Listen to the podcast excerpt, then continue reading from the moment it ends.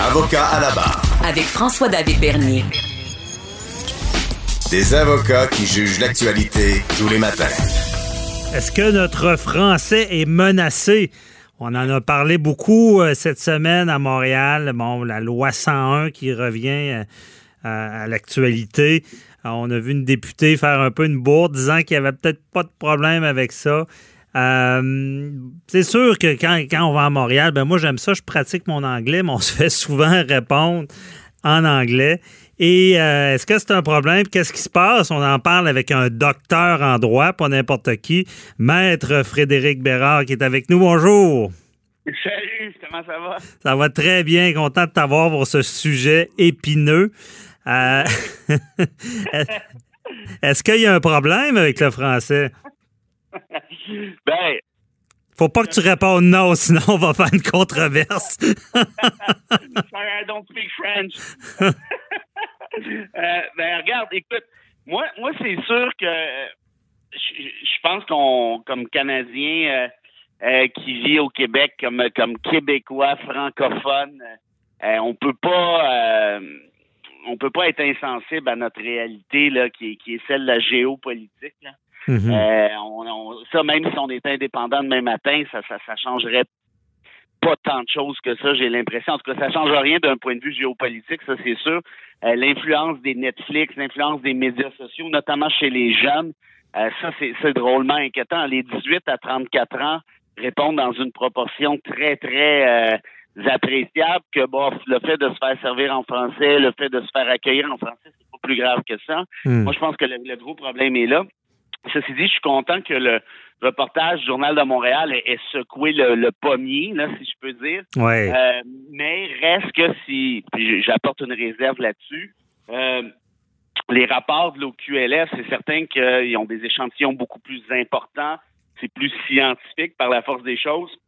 Et je pense qu'il y a quand même des trucs là-dedans qui méritent considération. En d'autres termes, oui, on peut, on doit être vigilant on peut même être alarmiste en quelque sorte, mhm. mais il faut peut-être pas jeter le bébé avec l'eau du bain. Euh, il y, a, des chiffres là, qui nous démontrent que la situation n'est pas si mal que ça, en tout cas du moins pas partout. OK, je comprends. Et là, c'est sûr que depuis longtemps, on, protège le français. On a vu à l'époque la loi 101. Euh, tout le monde se rappelle des, des stops. C'était marqué stop. Maintenant, c'est marqué arrêt. Euh, puis là, c'est sûr qu'on est en temps de pandémie. Là, les commerçants déjà n'ont plein leur casse, puisqu'on parlait beaucoup aussi dans l'actualité de d'affichage là, bilingue, mais c'est peut-être pas le temps en ce moment, Frédéric, d'aller euh, envoyer des lettres aux commerçants disant, ben écoutez, votre nom, euh, il, est pas assez bilingue ou je sais pas, peut-être qu'on va, je pense pas qu'ils vont envoyer ça à des restaurateurs en ce moment. D'aller les achaler, ouais, surtout qu'ils sont fermés pour la plupart. Euh, c'est certain que ça peut avoir l'air de, de, de, de, comment je dirais, de, d'un acharnement ou d'un anachronisme, là, dans le sens où vous nous reviendrez quand ça sera le bon temps. Là. Euh, mais euh, en même temps, la loi est là, est, est plutôt claire. Euh, est-ce que je comprends la pandémie, mais en même temps, euh, est-ce qu'on peut, est-ce que, est-ce qu'on irait de l'existence et l'application de d'autres Mm je pense pas. C'est la euh, planète n'arrête pas non plus de, tourner. Ben, ouais, ben, c'est un peu ça. Je pense qu'on est capable de marcher puis marcher de la gomme en même temps. Mais tu vois, sur la question de l'affichage public, il y a quelque chose d'intéressant. Euh, on a l'impression que les commerces se conforment de moins en moins. Alors que tu vois, j'ai, je veux pas, je veux pas assommer euh, tes auditeurs et auditrices avec des chiffres, mais en 2010, il y avait 72% de taux de conformité d'affichage sur l'île de Montréal, donc par les commerces. Donc seulement 72 respectaient la loi comme telle. Et là, je parle juste de l'île de Montréal. Mhm. L'extérieur, évidemment, c'est beaucoup plus euh, important que ça. Donc 72 en 2010 et 78 en 2017, qui sont les derniers chiffres de l'OQLF dans ce cas précis. Quand même une bonne note. Oui, ben, il y a une augmentation du taux de conformité des commerces sur l'île. Donc, je veux dire, on va quand même le prendre pour une bonne nouvelle. On pourrait dire évidemment, oui, mais 78, c'est pas assez.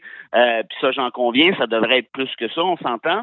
Mais reste qu'il y a quand même, contrairement à ce qu'on pense et à l'impression qu'on a, une augmentation là, du taux en question qui est nécessairement euh, qui, est, nécessairement une bonne chose, à mon avis. Mhm. Oui, ben c'est certain que c'est. On, aurait pensé que c'était pire parce que si je pense que de, comme je disais depuis tous les temps, on faut faut protéger le français, mais pas aller dans, dans l'excès.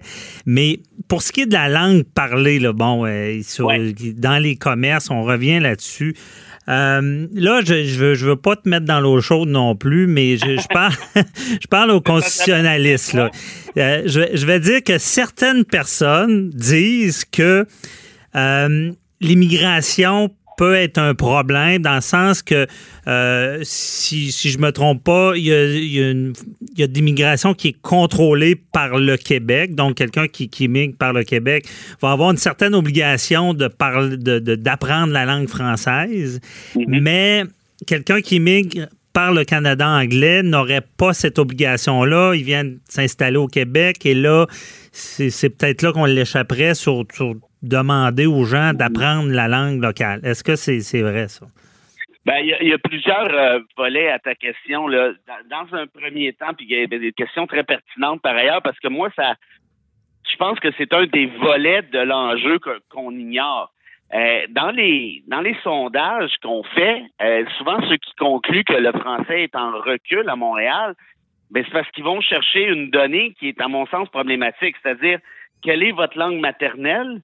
Et quelle est la langue parlée à la maison. Mhm. Or, c'est évident que si tu augmentes ton immigration, ben les chances d'avoir une langue maternelle qui soit le français est de plus en plus faible.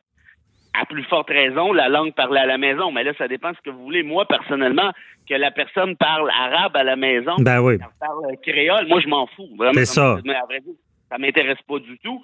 Mais est-ce que tu es capable de parler français sur les lieux de travail? Est-ce que tu es capable de parler français euh, à l'école et ainsi de suite. Et là, tu vois, justement, par, par rapport à ces chiffres-là, la langue maternelle, qui est le français chez les Québécois, est à peu près, c'est à peu près la même chose. 2011, c'est 78% 2016, c'est 77% La langue parlée à la maison, 2011, 80% 2016, 79% Donc, on voit qu'on est à peu près la même chose. On est pratiquement dans la marge d'erreur. Et là, je vais reprendre le dernier volet de ta question, mm-hmm. qui, lui, est franchement pertinent il faut pas oublier que les enfants d'immigrants doivent aller à l'école en français. C'est une des prescriptions, tu sais, de la loi 101. C'est venu changer complètement le, le, paysage linguistique au Québec et pour le mieux. Tu vois, au début des années 70, donc avant la loi 101, il y avait 14% des allophones qui allaient à l'école en français. Là, on est rendu à quelque chose comme 84% si ma mémoire est bonne. Euh, et sur la question donc que tu soulevais en rapport à ça, c'est que effectivement, si l'immigrant débarque ici au Québec tout de suite, ses enfants doivent aller à l'école en français, ça, ça fait pas de doute. Si par contre ils vont, pareil, je sais pas moi, ils déménagent, euh, disons, ils partent de peu importe où, ça n'a pas d'importance, de l'Allemagne, ils vont vivre euh, en Ontario et les enfants en question vont à l'école en Ontario, Là, en transférant éventuellement au Québec, effectivement, s'ils ont déjà étudié en anglais dans une autre province canadienne, ils peuvent se prévaloir de ce droit-là. Okay. J'avais fait des études là-dessus, par contre, et, je te dirais que c'est très, très minimaliste. On parle entre 80 et 100 étudiants, donc 100 élèves par année qui se prévalent de cette clause-là, qui est ce qu'on appelle la clause Canada, là, mm-hmm. qui est prévue à l'article 23 de la Charte canadienne. Euh, c'est bon, on pourrait, on pourrait critiquer ça, on peut évidemment être en désaccord, euh, mais reste que c'est pas ça qui a un impact majeur là, au Québec. Là. Si on parle de 80, 100 étudiants par année, on s'entend que c'est pas là que ça joue du tout. Où ça joue, par contre, c'est que quand tu débarques au Québec, tu t'en vas à l'école en français, puis ça chialait au début, mais on a créé des enfants de la loi 101. Là, on est rendu à quoi? Une génération, presque deux générations et on les voit les, les impacts. Tu, te promènes un peu partout. Euh, moi, j'enseigne à l'université de Montréal, à la fac de droit, des, des, des enfants d'immigrants. Là, il y en a plein. Là, il doit y avoir, je sais pas, 10, 15, 20% facilement à l'œil comme ça. Mm-hmm. Or, ceux-ci s'adressent à moi et à leurs collègues dans un français impeccable. Je connais des étudiants là qui sont, écoute, je te donne un exemple, là, une fille que je connais qui est partie de la Moldavie, là, ça parle pas français qu'elle en Moldavie, là, ça parle roumain et russe. Elle est partie de là à 9 ans. Sa mère était neuro, neurologue là-bas. Elle est débarquée ici. Elle n'est pas capable de se trouver job de neurologue, merci au Collège des médecins. Donc, elle Ah. devient auxi- infirmière auxiliaire. Et sa fille, qui parle pas un mot de français en débarquant ici à 9 ans, ben à l'âge de 14, 15, 16 ans, c'est elle qui est devenue tutrice pour aider des enfants d'immigrants Ah, wow. et autres Québécois à apprendre le français. Wow, ça, ça c'est- un bon euh, un bon exemple. Mais ça veut dire que Frédéric, le, le, le problème vient pas de là. Il nous reste environ deux minutes, mais je voudrais t'entendre. Est-ce que parce que souvent on dit dans les commerces, comme j'ai dit, moi Ouais. à Montréal, je me fais répondre en anglais, puis souvent je vais avoir tendance à dire bon, bonne opportunité de pratiquer mon anglais. Mais je suis pas sûr que c'est la bonne chose à faire. Mais est-ce que ça peut venir de la paresse aussi de dire bah est-ce que est-ce qu'on a le devoir d'exiger d'être répondu dans- en français? Ben, tu vois, il y a, il y a le dernier chiffre pour aujourd'hui. C'est 96 des, des, des commerces qui te servent en français. C'est certain que si tu fais une étude sur le campus McGill ou dans le West Island, ben c'est Ouais. évidemment, évident que, hein, on s'entend bien, là, les chances augmentent. Moi, à titre personnel, quand je me fais, et, et puis l'autre affaire qui change la donne un peu, c'est on se fait servir, en- euh, on se fait accueillir avec le bonjour hi. Ça, c'est nouveau, ça. Ça fait peut-être 5-7 ans qu'on a ça. OK. Euh, la question, moi, le bonjour, il m'achale pas tant que ça, mais est-ce que tu es capable de me servir en français par la suite? Mhm. Et si tu pas capable de me servir en français par la suite, ben, je vais pas être trop bête, là, j'essaie d'être gentil de manière, de manière naturelle, mais je vais demander à quelqu'un d'autre de me servir en français. Puis s'il y a personne, ben, je fous le camp, puis là, tu viens de perdre, je sais pas moi, 25, 50 ou 200 piastres. Ouais. Puis je pense, je pense qu'il y a une question de culture aussi qui doit se développer. Euh, ça veut pas dire d'être bête, mais ça veut dire, écoute, c'est, on est une nation francophone minoritaire dans un océan anglo.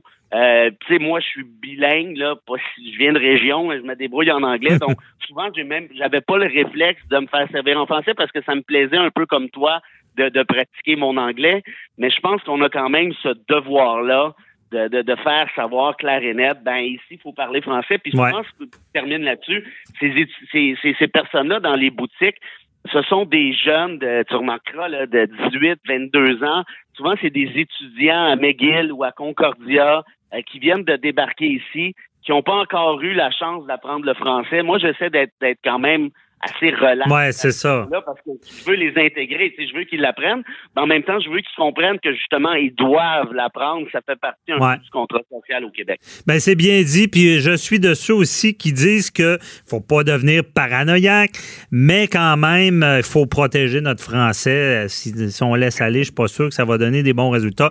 Merci beaucoup Frédéric Bérard, euh, toujours éclairant. On se reparle la semaine prochaine pour un autre sujet épineux. Bye bye. Grand plaisir, maître Bernier. Bon week-end.